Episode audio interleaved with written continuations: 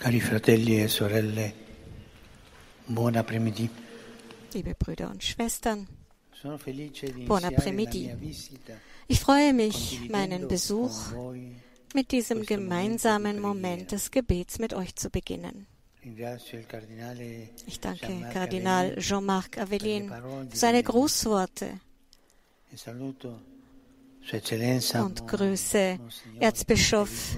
Eric de Moulin-Beaufort, meine Mitbrüder im Bischofsamt, die Kirchenrektoren und euch alle Priester, Diakonen, Seminaristen, gottgeweihte Männer und Frauen, die ihr in dieser Erzdiözese großherzig und engagiert am Aufbau einer Zivilisation, der Begegnung mit Gott und dem Nächsten arbeitet.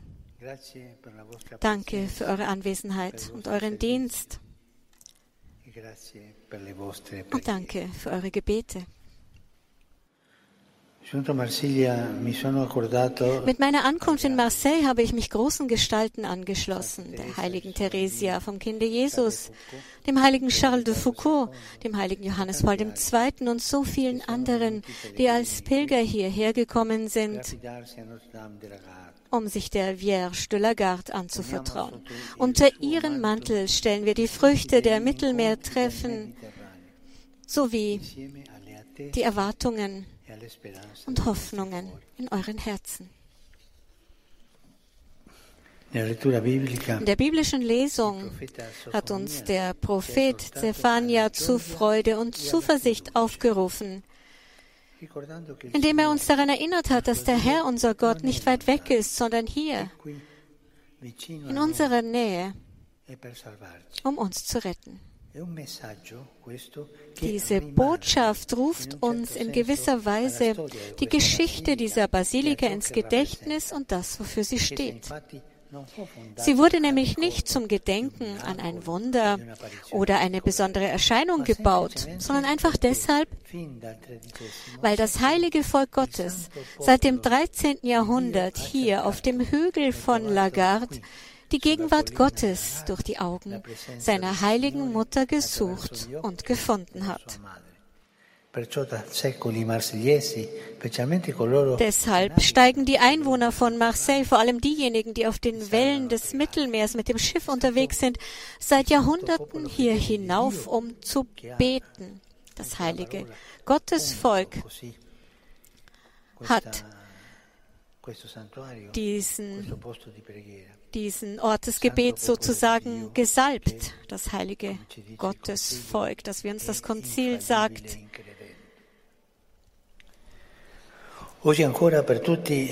Mère beharrlich ist in seinem Glauben. Auch heute noch ist die Bonne Mère für alle die Protagon Protagonistin eines besonders liebevollen Kreuzens der Blicke. Einerseits der Blick Jesu, auf den sie uns stets hinweist und dessen Liebe sich in ihren Augen widerspiegelt. Mai così, mai segnalare Gesù. E cui amore riflette nei suoi occhi. Dall'altra parte quelli di tanti uomini e donne Auf der anderen Seite haben wir die Blicke so vieler Männer und Frauen jeden Alters und jeder Lebenslage, die sie sammelt und vor Gott trägt, woran wir uns zu Beginn dieses Gebets erinnert haben, als wir zu ihren Füßen eine brennende Kerze aufgestellt haben. An dem Kreuzungspunkt der Völker, der Marseille ist, una crocevia di popoli. Es ist in der Tat ein Kreuzungspunkt der Völker. Und gerade hier möchte ich mit euch über genau dieses Kreuzen der Blicke nachdenken, denn mir scheint, dass die marianische Dimension unseres Dienstes darin gut zum Ausdruck kommt. Auch wir Priester und Gottgeweihte, Diakone, sind nämlich dazu berufen, den Menschen den Blick Jesu erfahrbar zu machen und gleichzeitig den Blick der Brüder und Schwestern zu Jesus zu bringen. Ein Austausch von Blicken. Im ersten Fall sind wir. Werkzeuge der Barmherzigkeit, secondo, zweiten Fall Werkzeuge der Fürbitte. Der erste Blick, der von Jesus, der den Menschen liebkost. Es ist ein Blick, der sich von oben herab nach unten richtet, aber nicht um zu urteilen, sondern um die, die am Boden liegen, aufzurichten. Es ist ein Blick voller Zärtlichkeit, der sich in den Augen Marias widerspiegelt. Und wir, die wir berufen sind, diesen Blick weiterzugeben, müssen uns hinunterbeugen, Mitgefühl empfinden dieses Wort möchte ich unterstreichen, Mitgefühl. Vergessen wir nie, dass der Stil Gottes der Stil der Nähe, des Mitleids und der Zärtlichkeit ist.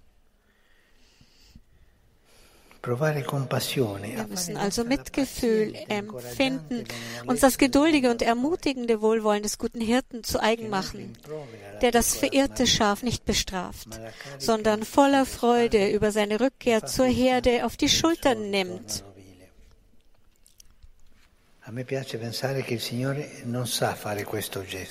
Mir gefällt dieser Gedanke, dass Jesus nicht strafend mit dem Finger auf andere zeigt, sondern sie emporhebt. Brüder, Schwestern, lasst uns von diesem Blick lernen. Lassen wir keinen Tag vergehen, ohne uns daran zu erinnern, wann wir selbst ihn verspürt haben.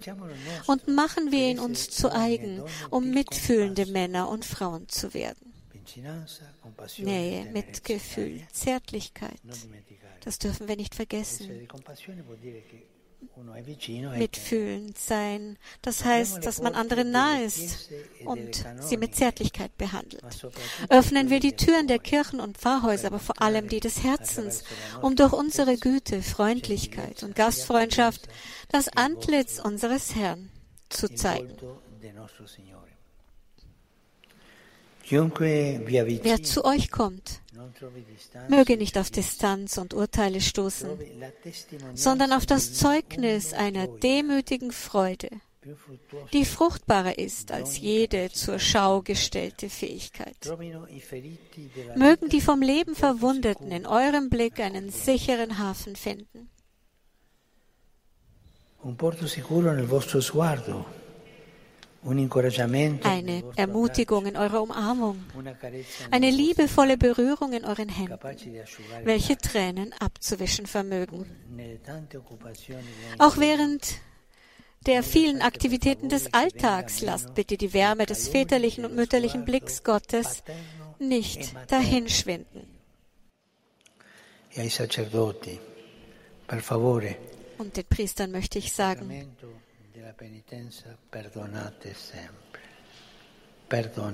im Bußsakrament übt immer die Vergebung, vergebt immer. Seid großzügig, wie Gott großzügig ist mit uns. Vergebt.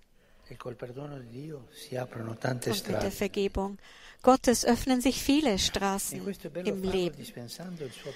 Es ist gut, dies zu tun, indem man freigebig seine Vergebung ausspendet, immer, immer wieder, um die Menschen durch die Gnade von den Fesseln der Sünde zu lösen und sie von Blockaden, Schuldgefühlen, Verbitterung und Ängsten zu befreien, gegen die sie allein nicht ankommen. Es ist schön, in jedem Alter mit Staunen die Freude wieder zu entdecken, das Leben in frohen und traurigen Momenten mit den Sakramenten zu erhellen und im Namen Gottes unerwartete Hoffnung zu vermitteln. Seine tröstliche Nähe, sein heilendes Erbarmen, seine bewegende Güte. Seid allen nahe Nähe, Mitleid, Zärtlichkeit. Seid allen nahe, besonders den Schwachen und den weniger Privilegierten. Und lasst es den Leidenden niemals an eurer aufmerksamen und taktvollen Nähe fehlen. So wird in ihnen, aber auch in euch, der Glaube wachsen, der die Gegenwart belebt, die Hoffnung, die die Zukunft erschließt und die Liebe, die ewig währt. Das ist der erste Schritt, den Blick Jesu den Brüdern und Schwestern zu bringen. C'è un solo momento nella vita in che è una cosa lecita guardare es gibt nur einen Moment im Leben, in dem es legitim ist, auf jemand anderen herabzublicken. Und zwar dann, wenn wir ihm die Hand reichen, um ihm aufzuhelfen. In anderen Momenten ist es die Sünde des Hochmuts.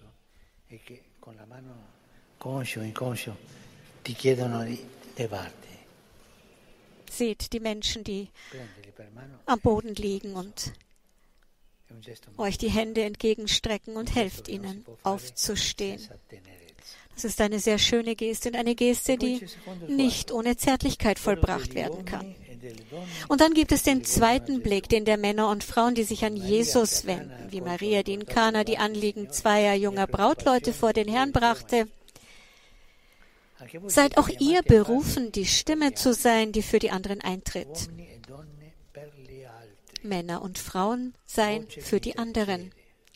Stimmen, die sich für andere einsetzen. Dann werden das Breviergebet, die tägliche Bibelbetrachtung, der Rosenkranz und jedes andere Gebet, ich lege euch besonders die Anbetung ans Herz, den Sinn für die Anbetung haben wir ein bisschen verloren und wir müssen ihn wiedergewinnen. Das lege ich euch ans Herz. Und all diese Gebete werden mit den Gesichtern derer erfüllt sein, die euch die Vorsehung auf den Weg gestellt hat. Ihr werdet ihre Augen, ihre Stimmen, ihre Fragen mit euch tragen. An der eucharistischen Mensa vor dem Tabernakel oder in der Stille eures Zimmers, wohin der Vater sieht, ihr werdet sie treu vertreten. Als Fürsprecher, als Engel auf Erden, als Boten, die alles vor die Herrlichkeit des Herrn tragen. E Und ich möchte diese kurze Betrachtung zusammenfassen, indem ich eure Aufmerksamkeit auf drei Marienbilder lenke, die in dieser Basilika verehrt werden. Das erste ist die große Statue, die auf der Spitze der Basilika steht und sie mit dem segnenden Jesuskind auf dem Arm darstellt.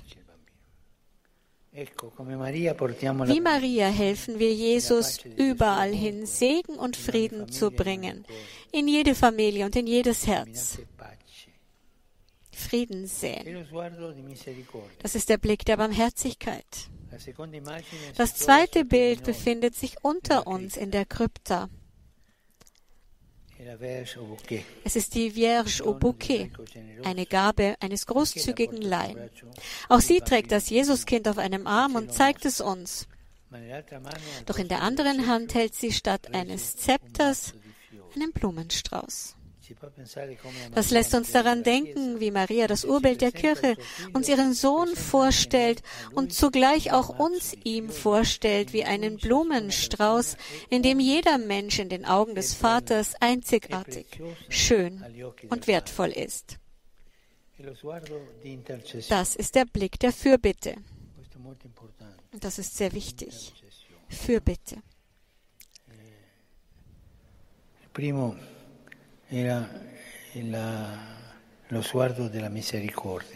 Das erste war der Blick der Barmherzigkeit. Und nun haben wir den Blick der Fürbitte.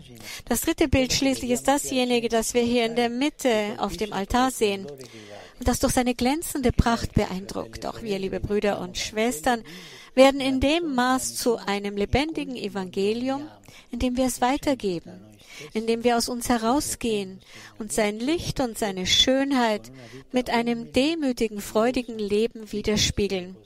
Das Reich ist an apostolischem Eifer. Mögen uns die vielen Missionare, die von diesem hochgelegenen Ort aus aufgebrochen sind, um der ganzen Welt die frohe Botschaft von Jesus Christus zu verkünden, dabei eine Ermutigung sein. Meine Lieben, Lasst uns den Blick Gottes zu unseren Brüdern und Schwestern bringen. Lasst uns den Durst unserer Brüder und Schwestern zu Gott bringen. Lasst uns die Freude des Evangeliums verbreiten. Das ist unser Leben. Und es ist unglaublich schön, trotz aller Mühen und Niederlagen, trotz unserer Sünden. Lasst uns gemeinsam zur Mutter Gottes beten, dass sie uns begleite und behüte.